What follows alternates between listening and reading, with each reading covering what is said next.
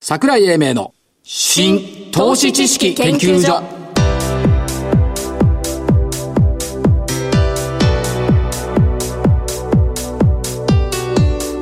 この番組は一般社団法人日本 IFA 協会の協力でお送りします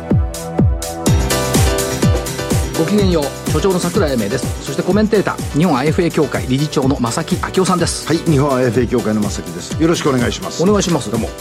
生放送は2週間ぶりそうですね。ということで大引けの日経平均株価69円58銭安2万3864円続落メジャー S q 値2万3895円を下回りました4日ぶりというところですね、まあここ 別にここ交換が示す材料に乏しくて示してないもんね見送りムードって見りゃ分かるじゃないよねっていうことでしょいうところまあクリスマス休暇と昨日まで2兆円キープしてたからね売買代金そうですね。例年に比べて意外と多いなと思ってたんですが今日でも1兆9000飛び8億円でしょ、はい。で大体この時期って1兆5000億から1兆7000億ぐらいに落っこっちゃうんですよ、まあ、2兆円割れてますけど1兆9000億台だからそこそこできてんじゃないっていうのもありますし何よりこれがねいいと思うのはね新高値が110メータはいー、はいはい。これね11日連続よ、三桁はい。だから感覚としてはね主力銘柄で戦ってる方々にとってはお頑張ってるよねっていうイメージになると思うんですよね、で新安値が9はい。 SBG が高い KDDI が高い SBG の高さでファーストリテの下落を消した消した。というようなところになってきていますというところまあインデックスがしっかりだっていうことで多少の安心感はあるんでしょうけど、個別銘柄の方ではちょっと下げが目立ってるのも出てます進ね。行がねちょっといま進いち行の方はね。うん。っていうところもありますはい。今朝の新聞読んでたら面白かったですよね今朝の新聞どこですか。地利高相場に死角っつうのがおう。膨らむ株価急落リスクいつでもあるじゃないですか。急落ですか。いやそうなんだけいどつそうなんだけどでポイントはね26周線からの乖離の8%超あそっち行くの。トランプじゃないの。うん、これは大きいのか小さいのかはい。常識論でいくと大きいんですようん。だから経線論者って経線あチャーチストはねその過去の延長線上でものを考えるから、まあ、26周線からの帰りとか202線から10%ってのは天井だろうって言うんですけど普通の相場でない時はこれ役に立たない時が多いんですよねあだから確かに過去の延長線上に相場はあるんですけど、そうじゃないのかどうかを決めた方が先じゃないっあ。はい。ていうそう そうするとその次のところをどこに持っていくかってことじゃないですかそうでしょうん、だから200日線から10%を超えたら加速するんじゃないって個人的には思ってるんですけども、なかなか加速してくれないですけどね、でもう一つはね最低改ざんから最低売り算を差し引いたネットの残高が6月以降売り越しだったのが足元ほぼイーブンになっただったら最初にその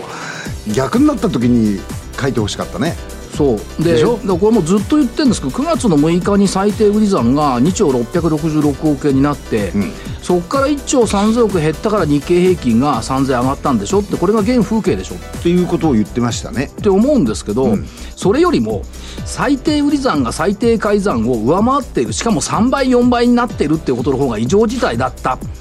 ということですよねね、これで改ざんがイーブンになってきたんだからこれは正常になったんだからそんな悪い材料じゃんこれを警戒するのはいかがなものでしょうか桜井さん最初から言ってたじゃないですか、はいこれの解消が来た時が秋のうちにひょっとしたら高くなるぞっていう話そうそうなんをですしてましたよね一応してたんですけどね、でしてたでしょしてましたよ9月から株上がるなんて誰も思ってなかったですよねっていう人もいるんだけど9月から株上がるって言ってたよねそう私の頭でも覚えてますからそうそうです後期高齢者でも大丈夫ですはいえーそれからね、えーダブルインバースの残高が増えてるこれダブルインバースねこれ増えてくれたらこいつ買い戻しになってくるからいいんじゃないのって気もしないでもないんだけどどうなんだろうなまあねあのベアの方ですかこれそう、ねもう一個ね期待先行の株高で売りのマグマも膨らんでいると、思うんですけど株式市場って常に期待先行じゃないです か当たり前ですよねえそうですね現実先行の株式相場株価あったら見たことないんだけど過去振り返ったって何にもならないじゃないですで逆に言うと実態重視の株高なんか絶対ないよねかない必ず期待先行だよねそうでもう一つね急落リスクに目配りしておくのが無難ってこの意味がわからないうんこれベア買っとけってことじゃないですか いやいや目配りしてどうする目配りしてだから行動しろってことでしょいやいや行動しようとかじゃない目配りしておくのが無難ときた無もの難なんですよねだから目配りで急落回避できるんだったらそんな楽なことないでしょ、だからこれね市場関係者の免罪符の注意しましょう警戒しましょうと一緒なんだよああああ注意してどうするのみんな注意していますよね。まさきさんしてるでしょしてますよねしてます警戒してるでしょしてますだけど暴落来たら引っ込み引っ込まれるでしょだかそうですねら注意したって警戒したらしょうがないんだよね。だから時々ベアのもののポジション取ったりするじゃないですか、うん、そういうのもあるんだけど、だから、注注意じゃない、目配りで急落回避って素晴らしいなって。行動しなきゃあと、あ時々ね、気になるのがね、思惑的な売りとか思惑的な買いっていう表現する市場関係者がいるのいよ。ますね株価は全て思惑の産物じゃないのだとは思ってます、ね、まあ、全てとまあ、は自言わない分のシナリオとねげ現実の株価がどうかっていうところがだまかずら、基本にあるけど思惑のない売買でどれぐらいあるのかっていうのをちょっと聞いてみたいなというところがあって、はいえー今日感じたところでした。はいで、先週の、先々週の振り返り。はいゾウさん。はいみんな良いセック。惜しかったね。3740円から3700等円×。そうです私。JSR4185。えーっと、1908円から2000これ83円で一応丸。丸ライトアップこれね、全部もうお上行ってたんだよね。6580。1500飛び4円から1498円で×。ちょい罰クレオ、えー、9698、1749円から1775円、これはあ小幅で上がってる、フィルカンパニーは大きく下がって3267、4245円から3760円と、はい×対2勝2敗でした。そうですねというところで、今週のお銘柄、よろしくお願はいい、します。今週の銘柄はですね、はいちょっとお来年に期待してですね、ええわ笑われるかなと思ったんですが、えっ、と、レノバ9519。はいあのーエネルギー関連、来年のところって言いますか、テーマとして、この辺のところが出てくる、代替エネルギーっていうのが出てくるんじゃないのかなと思ってまして、はいえっ、と、それから先日、あの、風力発電、はい海洋風力っていうのもちょっと話題になってましたんで、はいバイオマスプラスう風力といろんなことでエネルギー関連のところに注目したいと思ってまして、レノバ9519です。そうですか。はい。これもちょっと一加減あってさ、え ESG って増えてきたっつうのもあったじゃない。ありました。 ESG で株上がると思ういや、これず ESG。っと不思議に思ってんだよね。あのね、えー先日ちょっと、あ、あこれはいいなと思ったのは、やっぱり成長と継続がだけ前提だよと。そう ESG は。うんここにしあの主眼を置かなきゃダメだよっていうコメントがあって、確かにこれだと思って。これがあればいいんですだよ。からねみんなね、曖昧もこと ESG って言ってたけど、ESG の判断指標ってないんだよ。あのないんだよないね。で、どうやって判断するんだぞ、すっごい分かりにくいんだよ。だから、それ来年テーマだな。金額ですか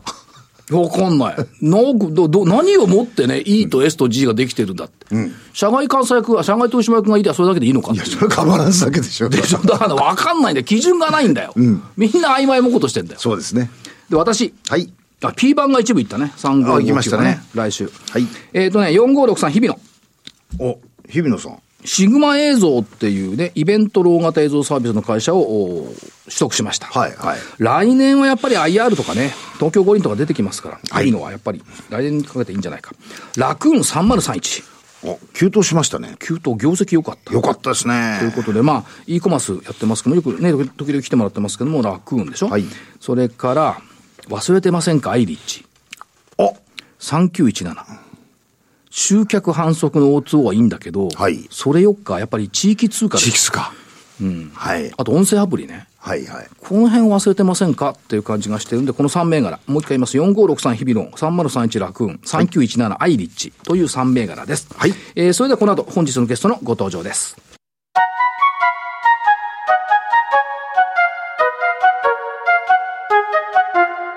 桜井英明の新投資知識研究所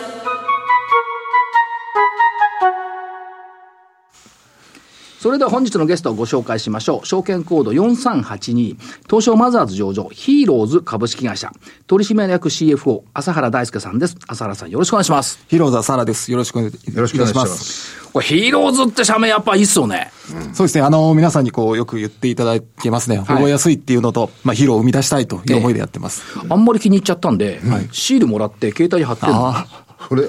二代目二代目。最初に貼っあたりがとうござ時いますも、今年の初め頃にそう、これ貼ってんだよっていうの言ってましたねで、。半年貼ってたらボロボロになってきちゃったから、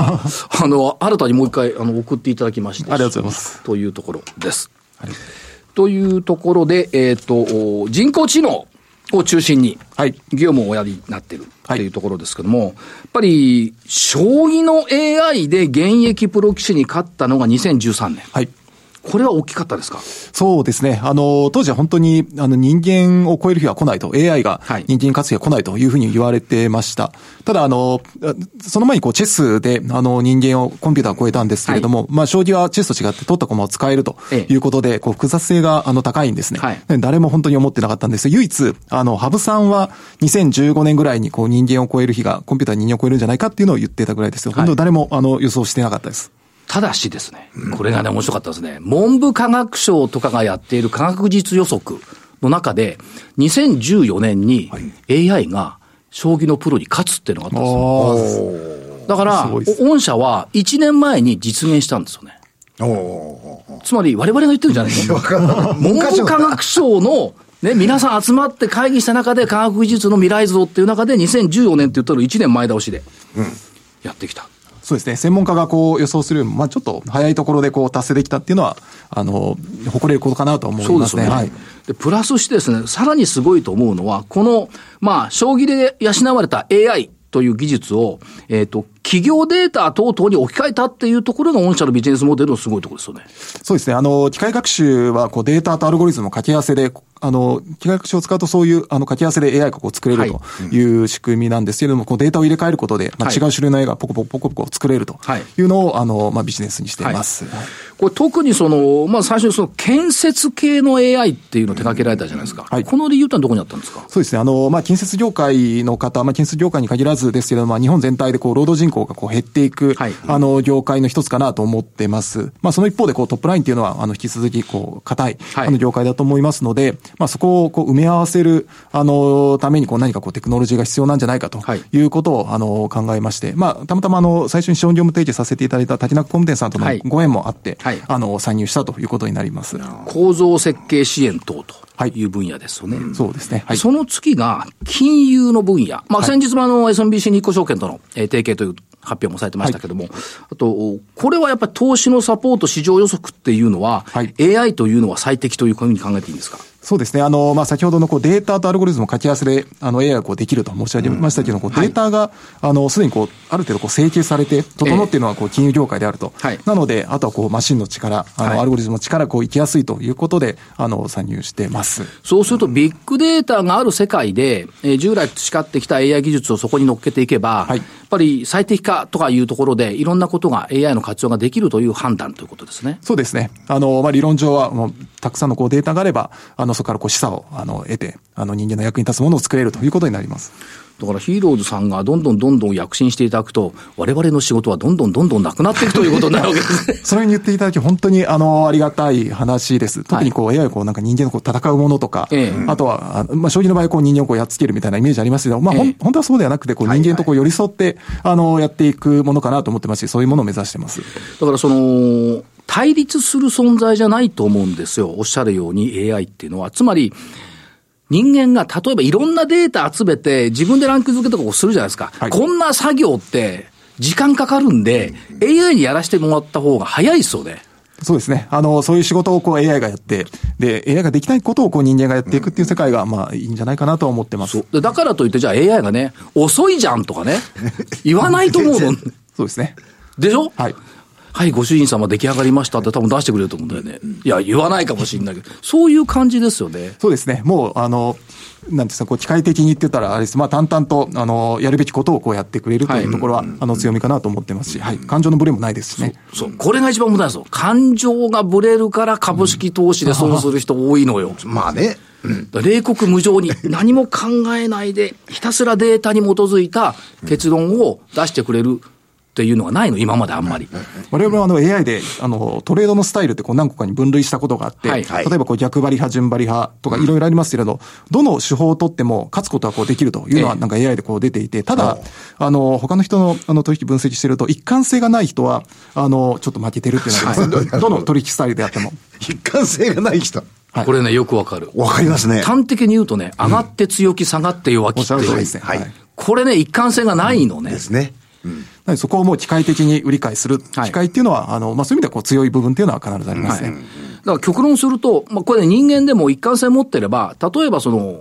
リーマンショック、あるいは、えっ、と、東日本大震災の時に、ただ一個の指標、例えば200日線からの乖離だけ見てて、マイナス44、5になったらそこを打つと、思えばね、感情ぶれないから、日経平均7000台書いてる。そうですね。その恐怖心とかがこうなければ、もしくはそこに打ち勝つ必要はまあ人間はあるのかもしれないですね。で、ところが下がったあの状態になるとみんな株なんてもう終わりだとかね。そうですね日経平均5000割れちゃうとかね、おっしゃられるってたわけですよ。そうですノイズが多いから ね。そう。だからそういった意味でのその AI の進歩っていうのは、将棋の棋士さん見てりゃわかりますよね。そうですね絶対辛い顔しないもん。そうですねニコッともしないけど。 そうですね。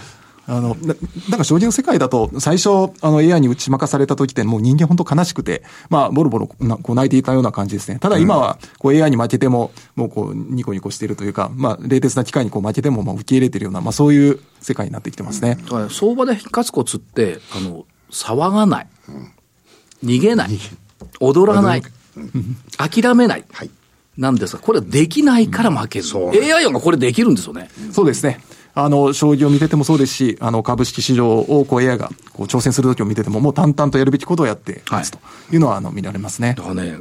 もっと早くね、進歩してもらおうとね、僕は AI, 頑張り AI ますと、AI とね、仲良くしたいんだよね。あの、もう何年かは仕事あるから大丈夫だよ。そういう問題じゃなくあて、そう まだまだあります。はい。いやいや AI と仲良くして、まあ、AI に、こう、じゃあ、まさきとかいう AI 作るでしょあまさきなんて考えるってこう聞いてみたい。ああああ、ね。そうですね。このまさきはすごいと思うんですよ。話し相手。そう。この白髪の老人と違ってね、的確なコメントをくれると思う。そうでしょそうですね。あの、そうですねって言ったら、大変名前書いてく ださい。あ、ぜひ、今度、よまろしくさきっちゅうのを。頑張って 作ってる。 だって、その、あと、いろんなやっぱり、えっ、と、エンジンの組み合わせっていうのも出てくるってことですかそうですね。あまあ AI こうできることっていうのはこういくつかあって、例えば画像認識だったり、あのはい将来の予測とかありますね。で、それをまあエンジンという形で、あのまあ会社としてはこう、ある程度こう持っているので、まあそれを組み合わせて各産業に付加価値を届けていくということで、まあ、あのまあ効率的にビジネスをしているということになります。だから、まあ、最適、最適解検索っていうのは、まあ、最適化する、したものを出してくれると。おっしゃる通りでそれす。からまあ分類する、異常検知する、文章を処理する、画像を認識する、はいこれらを組み合わせていく、まあ、これ、キシンっていう御社のあのソフトがやれることですけども、はいこれ組み合わせていくといろんなことができて、はいさっきの建設の構造支援、はいそれから金融でいくとまあ投資のサポート、はいあとね、これメディアでいくとね、解約予兆最適化っていうのがあるんですよ。そうですね。まあ、これはなんか、あの、有料会員ビジネス。まあ、お金を払うと、例えばこう、あるチャンネルが見れるとか、はいまあ、そういうものがあれば、あの、誰が辞めそうかみたいなのは、あの、予測できるということになります。うすうす人が感じていることをちゃんと表してくれるってことですよ ね。さようでございますね。これ面白いよね。面白い、それ。それ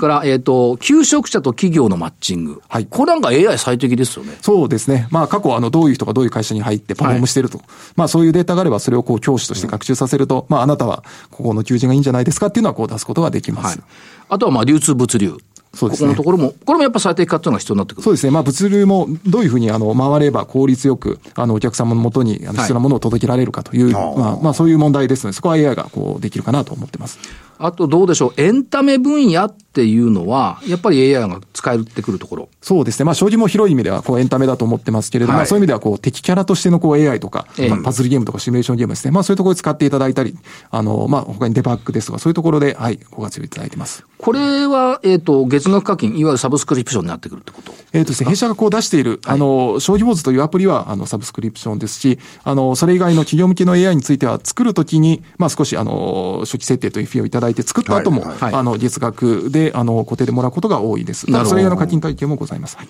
で、まあ、成長戦略っていったところを見ていくと、まあ、当初はあ B2C っていうことで、将棋とか頭脳ゲームの AI からスタートされてきて、今は産業向けの AI サービスのお提供が中核になってきて、はい。ここにプラスアルファっていうのが、AIB2B っていうのを想像されてますよね。そうですね。あの、まあ、いろんな企業さんにまあ弊社の AI 技術を使っていただいて、はいでまあ、先ほど申し上げた最初にこう作るところでまあ少しフィーいただきますよまあ、それよりははい作った後にこう使っていただいて、で、まあ、そのちょっと弊社はこうフィーいただきますよ。それでこう皆さんにあの貢献していきたいと。一はい回作ればもう AI 勝手に働いてくれますので、はいあの、まあ、そういうものをたくさん積み上げていきたいなと思ってます。で、現実問題としてマーケットは拡大しているっていうことですよね。そうです市ね場予測で見てみても、かなりな頻あの角度で拡大しているっていうことですから、そうですね。はい、我々もこう革命的な技術じゃないかというふうには思ってますし、まあ、長期的なこうテーマとなるぐらいの技術なので、まあ、ある国はこう規制をかけた方がいいんじゃないかとか、そこまで言われるぐらいのあの技術かなというふうに思ってます。でもう一つは、これ日本は世界において AI の潜在的需要が最も大きいという指摘があります。そうですね。あの、これよく外人投資家に、外国人投資家に、あの、よく聞かれます。つまり、こう、日本はこう、シュリンクしていくので、縮んでいくので、こういうところでこう、AI のビジネスやるよりも、俺だったら中国の会社に投資するよという人はいるんですけども、いや、そうじゃないとはい。日本はこう、労働人口が減っていくので、ニーズは、まあ、めちゃくちゃあるんですよというのを、あの、伝えるために、あの、よく使ってますね。つまり労働人口が減っていくっていうことは、つまりその労働人口のオルタナティブ代替として、はい AI がやっぱり存在しないといけない。だからニーズは高いよねっていうおっ。しゃる通りです。ですよなねので、まあ、必要は発明の母ですかね。まあ、あの、そこが日本の強みかなというふうに思ってます。そうなんですよ。だからね、人口が増加してくる国で企業が伸びるかって確かそうなんだけど、人口減る国で伸びる企業ってありますよね、当然ながらそうですね。AI はそのうちの一つかなというふうには思います。そうですよね。で、えーそういった中で、まあ、直近の取り組み、先ほどちょっとありました SMBC 日興との業務提携契約。はい。これは、株式ポートフォリオ診断 AI 株価見守りサービス。そうですね。あの、そういうものをこう作ってました。例えば、あの、株式ポートフォリオ診断ですと、あの、まあ、SMBC 日興さんのサイトを通して、まあ、はいこの銘柄とこの銘柄入れ替えるとリスクリターンプロファイル良くなりますよみたいえな、えそういうサジェストをするような、あの、まあ、AI サービスをこう、過去提供しております。あ、今も提供しております。で、まあ、それを発展させて業務提携を、あの、今後やっていこうということで、あの、発表させていただきました。だからね、これぜひやってほしいのはね、株式と債券の入れ替えのタイミングをね、AI でファイって言ってくれるとね、結構ね、長いタームで見て、いいと思うんですよ。機関投資家これやってるんですよね、意外とね。なるほど個人あんまりやんないじゃないですか。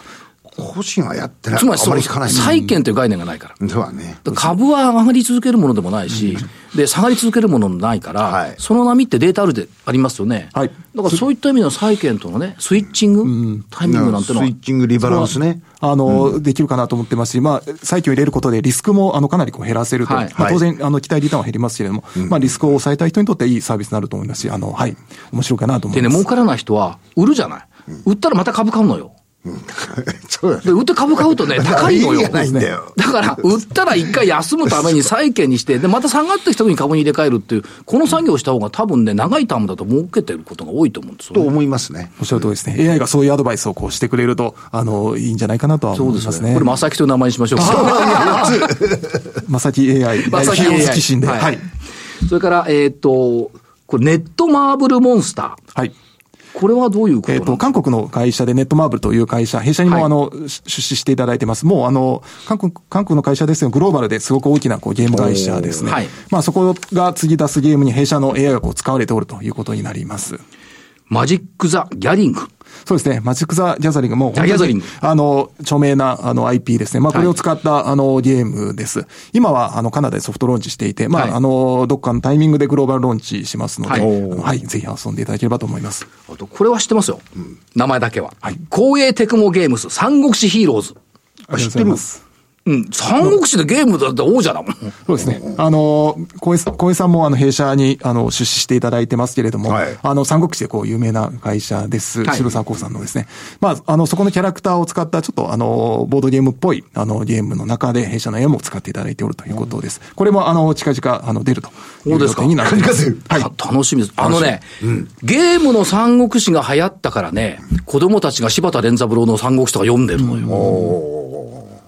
よく電車の中で見かけるんですよ。あ、そうですか。うん。三国志、あの、本当にあの、皆さんにこう受け入れられてるあの、ゲームなので、そこで AI 使っていただけるっていうのは光栄です。あるね、あの、蛇腹の学生服を着ている小学生がね、三国志を電車の中で読んでるのを見てね、えー、あそう。分厚いやつを。小説読んだら面白いけどね。いや、多分ゲームから発生してるんですよめねちゃく。ちゃ面白いと思ってる。いや、ゲームの方が面白いと思うんですね。あのゲームの持つ力っていうのは本当にあの、本大当きいですよね。で彼おもう、その彼だってもうだって20代、30代ぐらい多分なってきてると思うから、おお培ってくれてると思いますなるほど。あとこれ、えーっと、これ、モネットコンソーシアムって呼んだらいいですかそうですね。あの、まあ、マースですかね。あの、モビリティアザーサービス。はいあの、まあ、自動運転とか、まあ、そういうところをこうやっていこうという団体にも加入させていただきました。まあ、AI が使える分野だと思ってます。そうですよね。ここれはだから一人一人によ寄り添った社会課題の解決と新たな価値創造に社会貢献って、AI はやっぱり社会に貢献してくれるってことですね。そうですね。あの、まあ、人間がやりたくない仕事をこうやったりとか、まあ、できないこともこうやっていってということを、はい、達成したいなと思いますだ。ってすごいですよね。休まないですもんね。 そうですね。あの、休まずに一定のご飯もでご飯も食べない。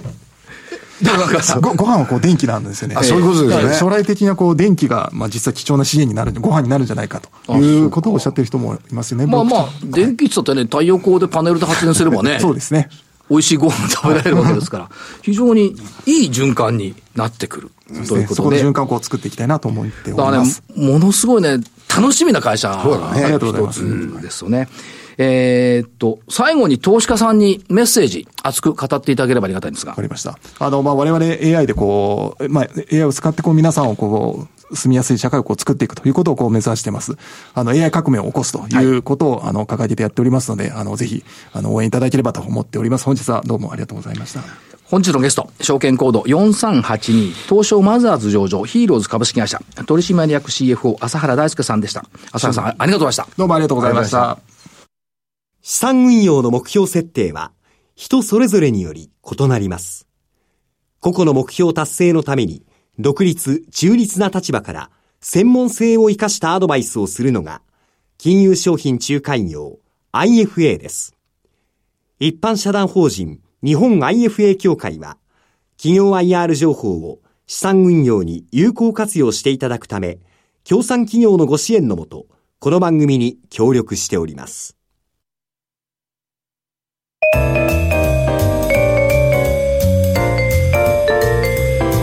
桜井英明の新投資知識研究所